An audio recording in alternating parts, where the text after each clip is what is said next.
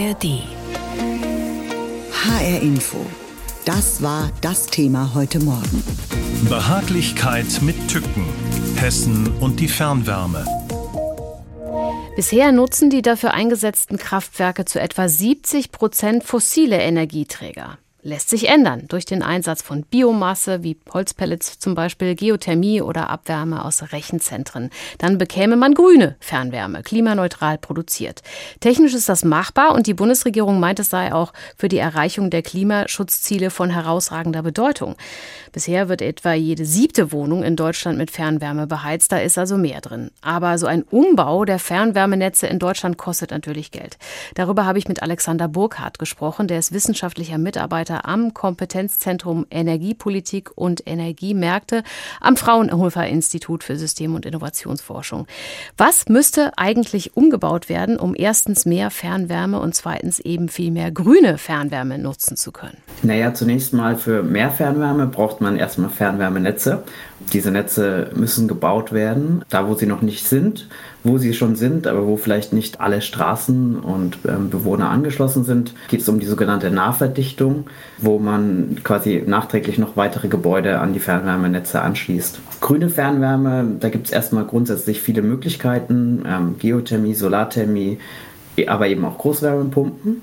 Diese möglichen Energiequellen müssen erschlossen werden und ähm, da gibt es eben ja, verschiedene Optionen, auch gerade für die Großwärmepumpen, dass die Temperaturquellen zum Beispiel aus oberflächennahen Gewässern, aus Abwasser, aus äh, Niedertemperaturabwärme oder auch aus Geothermie äh, nutzen können. Das klingt für mich jetzt nach einem riesigen Batzen. Über was für ein Investitionsvolumen reden wir da? Also wir haben eine Untersuchung gemacht vor zwei Jahren circa, wo wir die Kosten für den Netzausbau uns erstmal angeguckt haben und da kamen wir letztendlich auf eine Summe von circa 20 Milliarden Euro, wenn man es auf ganz Deutschland hochrechnen wollen würde. Man muss aber dazu sagen, dass die Preissteigerungen der letzten ein, zwei Jahre da noch nicht mit drin sind. Die eine Seite sind die Netzkosten, die andere Seite sind dann noch die Erzeuger, also die zum Beispiel Großwärmepumpen, die auch noch äh, quasi bezahlt werden müssten. Und da, da liegen die Kosten sogar noch mal um einiges höher als für die Netze. Aber sie sparen sich eben auch die Investitionen in einzelne Wärmepumpen und ähm, Großwärmepumpen können deutlich äh, effizienter äh, laufen und die Investitionen sind in der Regel immer günstiger für größerskalige ähm, Anlagen. In Deutschland gibt es ja jetzt etwa 3800 Fernwärmenetze. Die werden von ungefähr 500 Unternehmen betrieben. Sind denn die Betreiber dieser Netze überhaupt willens und in der Lage, jetzt so große Investitionskosten zu tragen? Also letztendlich müssten sie das die Betreiber fragen. Grundsätzlich ist es so, dass sich viele noch zurückhalten, einfach weil es noch eine gewisse Unsicherheit gibt. Ähm, die kommunale Wärmeplanung ist ja noch nicht überall abgeschlossen und mhm. ähm, für Fernwärmenetzbetreiber ist es ganz essentiell, dass sie wissen, dass die Wärme, die sie dann auch bereitstellen, beziehungsweise die Investitionen in die Netze, die sie tätigen, dann sich auch entsprechend lohnen, indem es Abnehmer gibt, die dann für diese Wärme auch bezahlen und ähm, Deswegen denke ich, dass die kommunale Wärmeplanung, die jetzt ja in Deutschland, ähm, also in Baden-Württemberg äh, ist sie quasi schon äh, sehr gut auf dem Weg und in Deutschland soll sie jetzt quasi auch von jeder Kommune bis 2028 abgeschlossen werden. Und ich glaube, das ist ein ganz zentraler Baustein und auch Planungssicherheit für die Fernwärmenetzbetreiber. Wegen der Klimaschutzziele wäre es ja dann wohl im Interesse der Bundesregierung, äh, den Umbau der Fernwärmenetze zu fördern, also auch finanziell. Ist das denn so? Ja, also es gibt eine Förderung, die Bundesförderung effiziente Wärmenetze. Da gibt es sowohl Förderung für weiteren Netzausbau, für Integration von erneuerbaren Energien und auch Betriebskostenförderung, zum Beispiel für Großwärmepumpen. Und gleichzeitig werden auch noch Machbarkeitsstudien gefördert, wie sozusagen die Netze transformiert werden können. Der Förderumfang liegt allerdings nur sozusagen bei 3 Milliarden äh, Euro bis 2026. Und was sich so abzeichnet, ist, dass viele erstmal die Machbarkeitsstudien sozusagen in Anspruch nehmen, aber noch nicht große Investitionen tätigen. Sicherlich auch aufgrund einer gewissen Unsicherheit und eben, wie erwähnt, der kommunalen Wärmeplanung, die noch gar nicht abgeschlossen ist. Mal abgesehen von der kommunalen Wärmeplanung, was müsste denn aus Ihrer Sicht noch passieren, damit es mit dem Aus- und Umbau der Fernwärmenetze und auch mit grüner Fernwärme möglichst schnell geht? Naja, also zum einen es ist die Preisseite natürlich relevant. Also gibt es einen hohen CO2-Preis, der zum Beispiel Heizen mit Gas äh, unattraktiver macht. Da kommt ja ab 2027 der europäische Emissionshandel ins Spiel, sodass es auch ein Stück weit außerhalb der nationalen Kontrolle liegt, wie hoch der CO2-Preis dann am Ende tatsächlich wird. Und ähm, wenn wir da sehr hohe Preise sehen, dann ist es natürlich für Konsumentinnen super interessant, sich an Fernwärmenetz anzuschließen, wo der CO2-Preis äh, für sie dann nicht mehr äh, relevant ist. Man müsste vor allem auch, sage ich mal, auf kommunaler Ebene sich stark machen für die Fernwärme. Also das wünsche ich mir eigentlich, dass äh, vor Ort Lösungen gefunden werden und die dann auch gemeinsam umgesetzt werden und auch von den Bürgerinnen und Bürgern, aber auch von den politisch Verantwortlichen dann gemeinsam vorangetrieben werden. Die Energieversorgung Offenbach, kurz EWO, ist im Rhein-Main-Gebiet ein wichtiger Fernwärmelieferant und das will sie auch bleiben. Dafür muss aber die Produktion der Fernwärme klimaneutral werden, denn bisher wird sie zur Hälfte im Kohlekraftwerk Offenbach hergestellt. Das ist definitiv nicht gut fürs Klima. Die Frage ist also, wie kann die schwarze Fernwärme zu grüner Fernwärme werden? Jens Borchers war im Kohlekraftwerk Offenbach. Ja. Ein nüchterner Raum, viele große Bildschirme. Es ist das Herzstück des Heizkraftwerks in Offenbach. Dimitrios Fotakis, der EVO-Abteilungsleiter Betrieb, lässt uns kurz hineinschauen. Hier wird die Anlage praktisch gesteuert, bedient und wir haben dann äh, jeweils einen Kollegen sitzen von äh, jeder Verbrennungseinheit. Zwei davon haben wir. Und die bedienen dann unter anderem auch die Turbine, die Fernwärme. Von hier aus geht es durch die Turbinenhalle in die Verbrennungsanlage. Es wird laut. Dimitrios Fotakis zeigt an einem Schaubild, wie das Kohleheizkraftwerk arbeitet. Von hier aus gelangt dann die Kohle in die Feuerungseinheit. Es entstehen Rauchgase, damit wird Wasser erhitzt und das geht dann per Leitung an die Fernwärmekunden, etwa 95 Grad Celsius heiß an diesem Tag. Das funktioniert alles ganz prima, hat aber ein Problem. Pro Jahr stößt das Kraftwerk etwa 200.000 Tonnen CO2 aus. Und das muss sich ändern. Geplant ist deshalb ein Umbau der Anlage. Aktuell ist vorgesehen, dass sie mit Biomasse betrieben wird, das heißt CO2-neutral, über Pellets, Holzpellets, ja. Wir verlassen die Halle mit der Verbrennungsanlage, überqueren die Straße und stehen vor der Kohlehalde des Kraftwerks, direkt am Mainufer. Riesige schwarze Berge, die von Lastschiffen angeliefert und von einem denkmalgeschützten Kohlekran auf ein Transportband geladen werden, um dann rüber ins Kraftwerk zu wandern. Nicht mehr allzu lange, sagt Harald Hofmann, der Pressesprecher der Energieversorgung Offenbach. Hofmann ist mit uns auf den Kohlekran geklettert. Das erste Ziel ist, wir wollen bis 2040 klimaneutral arbeiten und bis 2030 wollen wir grüne Fernwärme unseren Kunden liefern. Deshalb, anstelle der Kohle, sollen in der einen Verbrennungseinheit ab 2030 nur noch Holzpellets verbrannt werden, Biomasse also. Die zweite Kohleanlage, die wird schlicht eingestellt. Das allein würde aber gar nicht reichen, um weiterhin so viel Fernwärme zu produzieren wie bisher. EVO-Sprecher Hofmann verweist deshalb auf ein ganzes Maßnahmenbündel. In einem zweiten EVO-Kraftwerk wird schon jetzt Fernwärme durch Müll- und Klärschlammverbrennung erzeugt. Und auch dort soll weiter modernisiert werden, sagt Hofmann. Wir setzen vor allen Dingen unser Augenmerk auf die innovative Nutzung von Abwärme. Also wir wollen Anlagen errichten, zur Nutzung von Abwärme aus Rauchgasen und auch Anlagen zur Nutzung von Abwärme aus Turbinendampf. Im jetzt noch laufenden Kohlekraftwerk zählt Dimitrios Fotakis, der Abteilungsleiter Betrieb der Anlage, auf, was noch vorgesehen ist, um diese Ziele zu erreichen. Also wir streben da an den Einsatz zum Beispiel von Wärmepumpen, von äh, Flusswärmepumpen oder auch die Nutzung der Abwärme von Rechenzentren. Das sind alles Projekte, die dann bis Ende des Jahrzehnts stehen müssten? Genau. Ehrgeizig. Ja, aber machbar. das alles wird etwa 150 Millionen Euro an Investitionen kosten.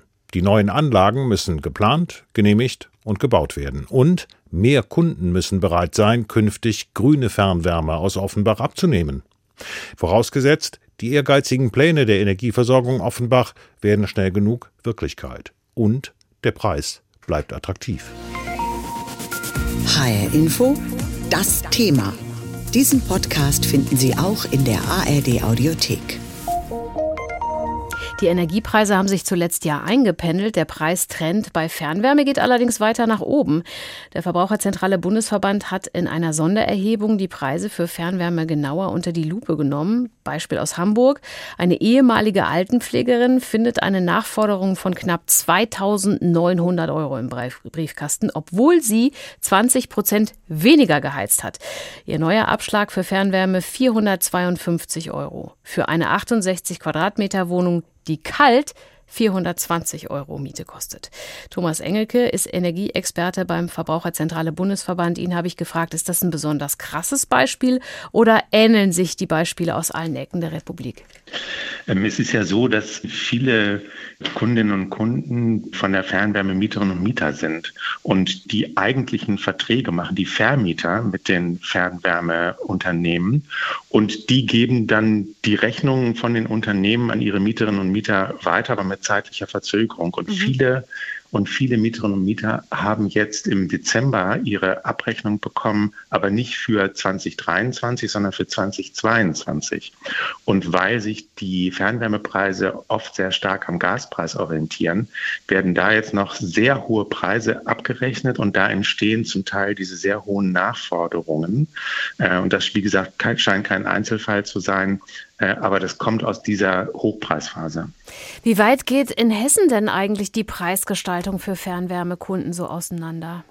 Also das ist praktisch überall so, dass ähm, die Preise für die Fernwärme sehr unterschiedlich sind. Äh, wir haben im letzten Jahr 33 Fernwärmenetze untersucht und haben bundesweit untersucht und haben dabei festgestellt, dass auch im normalen Fällen sich diese Preise dieser Netze um bis zu Faktor 2, also bis zu über 100 Prozent unterscheiden. Okay, das ist eine Menge. Wenn das überhaupt transparent ist, wie machen denn die Fernwärmewerke überhaupt ihre Preise? Kann man das nachvollziehen?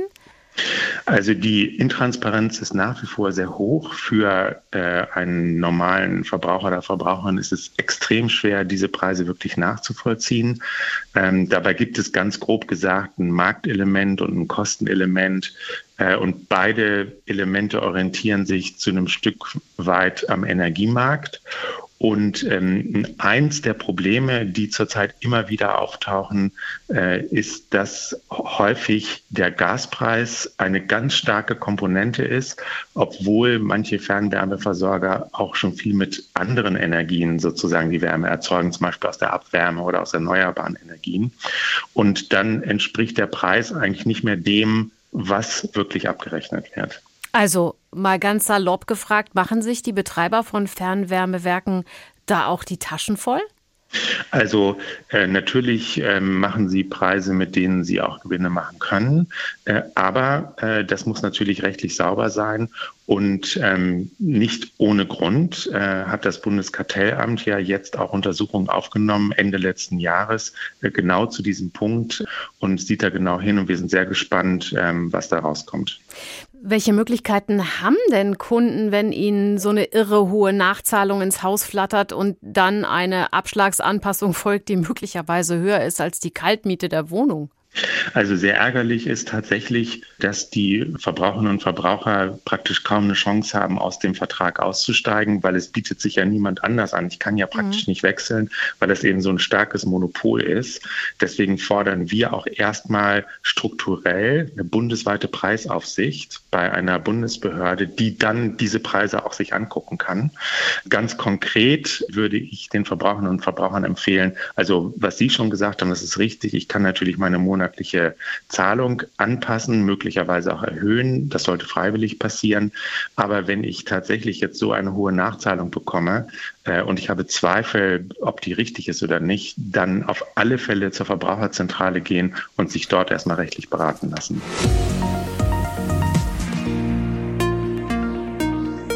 Ihr Anteil am gesamten Wärmeverbrauch soll bis 2045 von jetzt 10 auf 25 Prozent steigen. Aktuell ist allerdings nur ein sehr kleiner Teil der Fernwärme schon grün. Das heißt nicht aus fossiler Energie gewonnen. Reinhard Spiegelhauer erklärt das Prinzip der Fernwärme und wie effizient sie wirklich ist. Fernwärme ist im Grunde einfach nur heißes Wasser. In modernen Anlagen ist es 70 bis 80 Grad heiß, in älteren manchmal noch erheblich heißer. Die Rohrleitungen sind extrem gut gedämmt. Das Wasser fließt in einem geschlossenen Kreislauf. Bis zu 30 Kilometer Transport sind heute ohne große Verluste machbar. Durch die Leitungen kommt das heiße Wasser ins Haus, aber nicht in die Wasserleitungen des Hauses. Die Systeme sind getrennt, nur die Hitze der Fernwärme wird in einem Wärmetauscher auf die Heizung und die Warmwasserinstallation übertragen. Eine elegante Sache, die auch nicht unbedingt neu ist. In Deutschland gab es schon vor 100 Jahren die ersten Fernwärmenetze. Später wurden ganze Neubaugebiete komplett mit Fernwärme konzipiert. Zum Beispiel Gravenbruch bei Neu-Isenburg schon in den 60er Jahren. Bürgermeister Ludwig Arnuhl damals. Am interessantesten ist wohl die Tatsache, dass in der gesamten Wohnstadt Gravenbruch nicht ein einziger Schornstein stehen wird. Damit wird die Wohnstadt zu einem völlig rauchfreien Wohngebiet. Keine Kohleöfen in den Wohnungen mehr, damals ein großer Fortschritt. Allerdings wurde und wird Fernwärme trotzdem zum großen Teil in Kraftwerken erzeugt, die Kohle, Gas oder Öl verfeuern, um Strom zu erzeugen. Die dabei entstehende Hitze wird nur nicht einfach in die Umwelt abgegeben, sondern genutzt, um eben Wasser in den Fernwärmeleitungen aufzuheizen. Kraft-Wärme-Kopplung ist der Fachbegriff dafür. Aber warum ist Fernwärme eine gute Sache, wenn dafür problematische fossile Brennstoffe verheizt werden? Darauf gibt es zwei Antworten. Erstens, ein einfaches Kohlekraftwerk zum Beispiel hat nur einen Wirkungsgrad von rund 50 Prozent. Etwa die Hälfte der Energie, die in der Kohle steckt, verpufft sozusagen ungenutzt. Mit Kraft-Wärme-Kopplung steigt der Wirkungsgrad schon einmal auf 90 Prozent. Zweitens, man kann Fernwärme auch anders erzeugen. Viele Versorger nutzen bereits alternative Energiequellen und wollen weiter umrüsten. Heute schon gängig Abwärme aus Industrieanlagen oder aus Rechenzentren. Noch relativ selten Großwärmepumpen auch für Fernwärme. Fossile Brennstoffe können aber zum Teil auch durch klimaneutrale Biomasse ersetzt werden. In Offenbach zum Beispiel sollen bald Holzpellets statt Kohle verfeuert werden. Und wenn es genügend grünen Strom gibt, kann man damit tatsächlich direkt nach dem Tauchsiederprinzip Fernwärme erzeugen. Power to Heat nennen Fachleute das. Manche Versorger setzen auch auf grünen Wasserstoff, nicht unumstritten, denn der wird eigentlich viel dringender für Industrieprozesse gebraucht. Die Zukunft liegt wohl in einem Mix. Dann biete Fernwärme ein großes Potenzial, glaubt auch Wirtschaftsminister Robert Habeck. Wir glauben, dass Fernwärme ganz häufig eine attraktive Antwort auf die Frage der Dekarbonisierung sein kann. Es ist eben ein größeres System mit verschiedenen Quellen und je nach Verfügbarkeit, vielleicht auch nach Günstigkeit des Preises, kann man dort dann einspeisen. Wenn Fernwärme tatsächlich nachhaltig grün wird, kann auf einen Schlag die Heizung aller angeschlossenen Haushalte klimaneutral werden. Und in Hessen sind das heute immerhin um die 10 Prozent. Wenn es nach der Bundesregierung geht, sollen in Deutschland jedes Jahr mindestens 100.000 Haushalte neu angeschlossen werden, sodass im Jahr 2045 etwa ein Drittel aller Gebäude mit Hilfe von Fernwärme versorgt werden könnten. Fernwärmenetze zu vergrößern, ist allerdings aufwendig. Mit Planungen und Bau muss man heute um die fünf Jahre veranschlagen, bis ein Fernwärmenetz deutlich erweitert ist. Diesen Podcast finden Sie auch in der ARD Audiothek.